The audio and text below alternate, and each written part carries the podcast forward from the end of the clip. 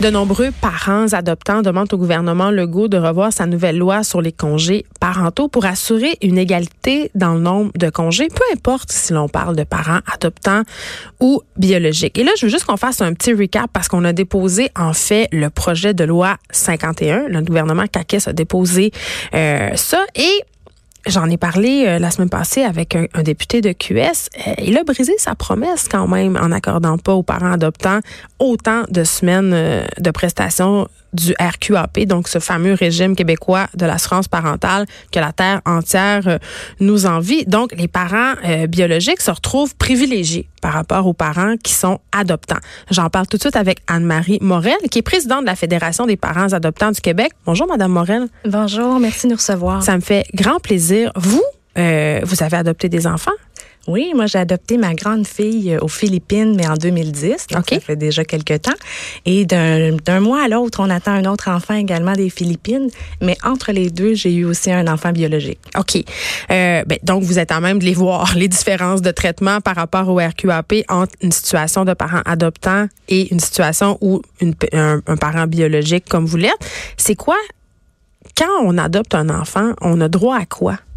Oui, en fait, actuellement, c'est 37 semaines qui est partageable entre les parents, alors que lorsque l'on a un enfant biologique, on obtient 18 semaines réservées à la mère, 5 semaines réservées au père et 32 semaines qui sont partageables entre les parents. Donc, on parle quand même d'une disparité importante. Actuellement, l'écart est de 18 semaines et c'est pour ça qu'on a réclamé depuis plusieurs années que la loi soit bonifiée pour réduire cet écart-là, parce que le temps, c'est vraiment ce que de plus précieux pour les parents adoptant pour refaire le lien avec leur enfant? Ben, c'est un peu là où je m'en allais, euh, tu sais, parce que, bon, la mère en moi se dit euh, qu'on soit un parent biologique ou un parent adoptant.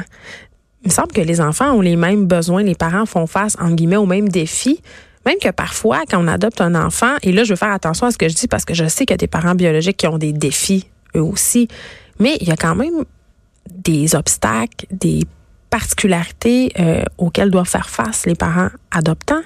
Oui, tout à fait. Puis en fait, euh, si on enlève les particularités, les défis qu'on retrouve aussi dans la parentalité biologique, là, je pense à des enfants euh, autistes, par exemple, ou des enfants qui ont des handicaps, des troubles de langage. Si on enlève tout ça, le simple fait d'être adopté, ça veut dire qu'on a d'abord été un enfant abandonné. Ben oui. Et c'est ça qui demande du temps. C'est de rattraper ça parce que nos enfants, ils, ont, ils sont nés, ils ont perdu leur famille d'origine et c'est ça la première injustice qu'ils ont vécue. Et ils ont perdu confiance en l'adulte par la suite. Donc le temps, il sert à essayer de recréer cette confiance-là avec un enfant qui ne comprend même plus à quoi ça sert une famille. Et parfois, c'est un tout petit bébé mais même là, ils ont déjà des impacts parce que le bébé, lorsqu'on accouche, il nous reconnaît, il reconnaît notre voix, il reconnaît notre odeur. Donc le petit bébé, même parce qu'il l'a entendu dans le Oui, exactement. Donc même naissant, les petits bébés, là, s'ils sont adoptés au Québec en adoption régulière naissant, ils le savent déjà, ils le sentent déjà en eux, cet abandon. Quand vous êtes allé chercher votre enfant aux Philippines, Madame Morel, il avait quel âge?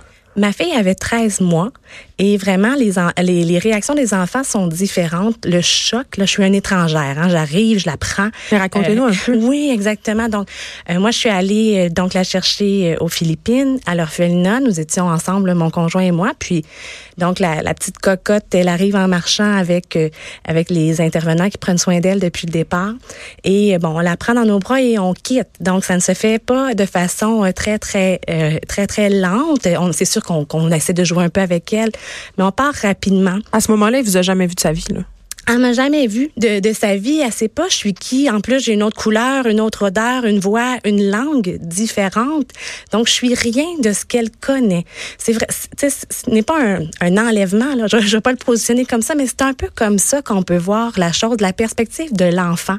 Puis c'est ça qu'on demande au gouvernement. Mettez-vous dans la peau de ces enfants-là c'est pas le même besoin, là, mais le besoin, il est, il est très important parce qu'il vit un choc terrible. Et, et souvent, les enfants vont s'agripper à un des deux parents et on sait pas c'est lequel. Donc, des fois, il va s'agripper après le papa, puis des fois, il va s'agripper après la maman, puis il voudra rien savoir de l'autre parent. Alors, si nous, on a fait nos plans, puis on veut un congé parental, puis c'est la mère à la maison, ça se peut que notre choix, il soit ébranlé. Parce que l'enfant s'est attaché euh, à l'autre partie. Oui, exactement, mais attaché, mais un attachement qui n'est pas encore sécure. C'est-à-dire que moi, ma fille, lorsqu'elle m'a vue, elle s'est agrippée à moi comme une bouée de sauvetage. Elle ne regardait pas mon conjoint dans les yeux. Elle voulait rien savoir de lui. Et puis, je pouvais même pas la laisser une seule seconde. Si je disparaissais de la pièce, c'était la panique des cris de mort. Euh, je prenais ma douche, je devais la tenir dans mes bras, juste l'asseoir au sol. C'était pas suffisant. Je devais la garder dans les bras, changer de bras quand que je me lavais. Donc, elle était euh, en situation de panique.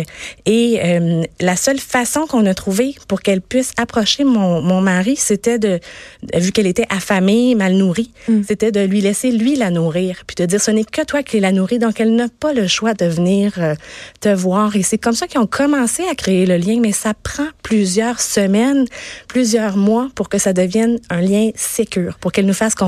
Et là, le RQAP, évidemment, c'est une question financière. Euh, quand on adopte un enfant à l'international, ce sont déjà des coûts qui sont énormes. Donc, ça vient s'ajouter. Ben c'est ce qui fait que c'est pas tous les parents qui arrivent à prendre du sans solde. Moi, j'ai pu le faire pour ma fille parce qu'elle mm. avait besoin de, de rester plus longtemps à la maison. Là, on les connaît, on devient les experts de nos enfants, hein, comme dans la parentalité biologique. Puis il faut comprendre que quand l'enfant a vécu en orphelinat, une garderie, là, ça ressemble pas mal à un orphelinat. Et parfois, ils ont fait plusieurs orphelinats, plusieurs familles d'accueil. Donc, quand moi, je vais l'apporter à l'orphelinat, si je fais juste six mois de congé, ben c'est clair que l'enfant, il pense qu'il est réabandonné, puis qu'il s'en va ailleurs et que tout est à refaire. Donc, la garderie, ça ébranle nos enfants, ça les déstabilise si ça vient trop tôt. Mais il n'y a pas certaines exigences, Madame Morel, parce qu'au Québec, quand on adopte un enfant, au Québec, euh, il y a cette obligation de rester avec lui pendant plusieurs mois, puis c'est beaucoup plus que six mois pour justement refaire ce lien-là qui est étiolé, qui est brisé. Il y a deux situations différentes pour adopter au Québec. Donc, on a l'adoption régulière, puis on a l'adoption via la banque mixte. Qui est plus populaire en ce moment parce que plus facile, en guillemets. Euh, parce que l'adoption régulière, j'avoue, là, c'est, c'est peut-être une dizaine de fois par année. Euh, c'est très rare. C'est une adoption où la maman euh, d'origine va tout de suite donner le consentement à son enfant, puis que l'enfant, donc, va, va être adoptable immédiatement. Mm. La banque mixte, ce sont des enfants qui sont à très, très haut risque de, de délaissement, d'abandon, parce qu'ils viennent de des familles où il y a eu... Euh, où la, la On a retiré. Exact. La compétence parentale était peut-être moins forte. Et le rôle, à ce moment-là, de ces familles-là, c'est d'être famille d'accueil. Ils ont out ils ont un petit paiement euh, mensuel pour prendre soin euh, de l'enfant, puis surtout pour travailler avec la DPJ pour essayer que l'enfant retourne dans sa famille biologique. Puis est-ce que ces gens-là ont droit à un congé parental? Parce qu'on peut adopter des bébés en banque mixte. Oui, ben ils ont un congé parental qui est le même que pour euh, les congés d'adoption, mais tant et aussi longtemps que l'enfant n'est pas adopté, ils ont un petit soutien de l'État pour en prendre soin parce que comme je vous dis, l'enfant il n'est pas à eux, ils sont des familles d'accueil et ils mm. travaillent pour que l'enfant les quitte. Donc, c'est ça que nos parents de banque mixte euh, font et ils prennent soin de l'enfant en sachant que dans à peu près 90% des cas, l'enfant va rester avec eux, va demeurer avec eux, mais dans un petit pourcentage, l'enfant va reprendre le chemin soit d'une institution, soit de, sa famille d'origine. Vous avez dit tantôt, Madame Morel, que vous aviez eu la chance, entre guillemets, de pouvoir prendre un congé sans solde. C'est pas le cas de tous les parents. Il y a des gens qui s'endettent. Absolument. Puis c'est pour ça, en fait, souvent, on est déjà fortement endetté, comme vous le disiez, euh, au moment où on Pour aller à l'Internet. C'est combien, mettons? Et la moyenne, on avait calculé les différents pays, c'est rendu environ 35 000 en moyenne. Ça, c'est pour quoi faire cet argent-là? C'est pour les billets d'avion? C'est quoi? Ben, dès le départ, il y a toute l'administration donc avec les organismes euh, hmm. agréés d'adoption ici. Donc, eux, ils doivent faire des dossiers. Il faut les faire traduire. Il y a, en partant, là, ça coûte environ 5 000 au Québec parce qu'on paye... Juste la base? Juste la base. On paye notre travailleuse sociale on, pour nous évaluer. On paye notre psychologue pour nous faire passer des tests. On paye la police pour nous faire des rapports qui disent qu'on est fiable. Donc, on donne beaucoup de cet argent-là déjà à la base au Québec. Et par la suite, c'est sûr que tout ce qui est le voyage, euh, il y a l'orphelinat où on rembourse en fait ce que notre enfant a coûté euh, pour son hébergement. On m'a déjà parlé de dons obligatoires, en guillemets, de cadeaux. Oui, euh, mais ça s'est oui, ça s'est beaucoup amélioré. Là, je vous dirais que la rigueur de ce côté-là, elle est quand même assez assez forte. Il y a eu des abus là, il y a quelques années dans certains pays, mais c'est très surveillé. Là. Il y a des conventions internationales et puis au Québec, le secrétariat à l'adoption internationale fait vraiment un, un très gros effort. On peut pas adopter dans les pays où la façon d'adopter est croche. Donc, 30-35 000 dollars en partant, puis là, après ça, on revient avec cet enfant-là et on n'a pas droit aux mêmes semaines de congés parentaux que les parents biologiques. Est-ce que vous vous sentez discriminé?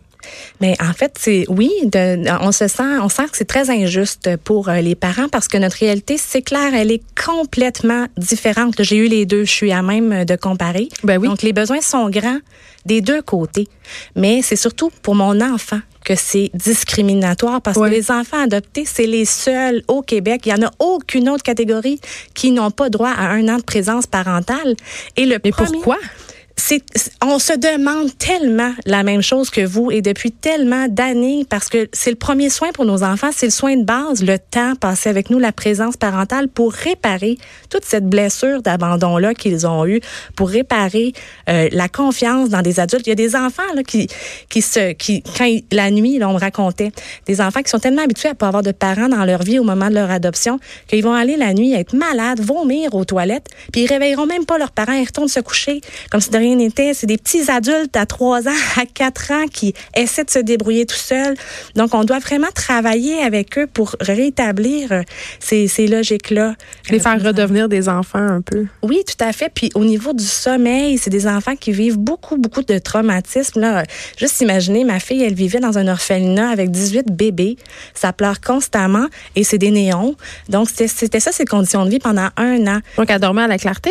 Elle dort toujours à la clarté à 10 ans, ou presque. C'est donc c'est des, des traumas qui restent. J'ai, jamais été capable d'enlever complètement la lumière, mais c'est des enfants qui se réveillent aux demi-heures, aux 20 minutes pour être sûr qu'il y a encore quelqu'un. Donc c'est des enfants qui ont vécu vraiment une grande grande peur et ils ont ils sont ils ont vécu un traumatisme profond. Et c'est juste pour ça qu'on a dit que pour ces enfants-là, il y a aucune raison qu'ils n'aient pas droit à la même considération que tous les autres enfants du Québec. Ce sont les seuls actuellement qui sont dis- discriminés ainsi. Anne-Marie Morel, merci. Vous êtes présidente de la, Fo- de la Fédération pardon, des parents adoptants du Québec. Merci beaucoup. Merci. De 13 à 15. Les effrontés.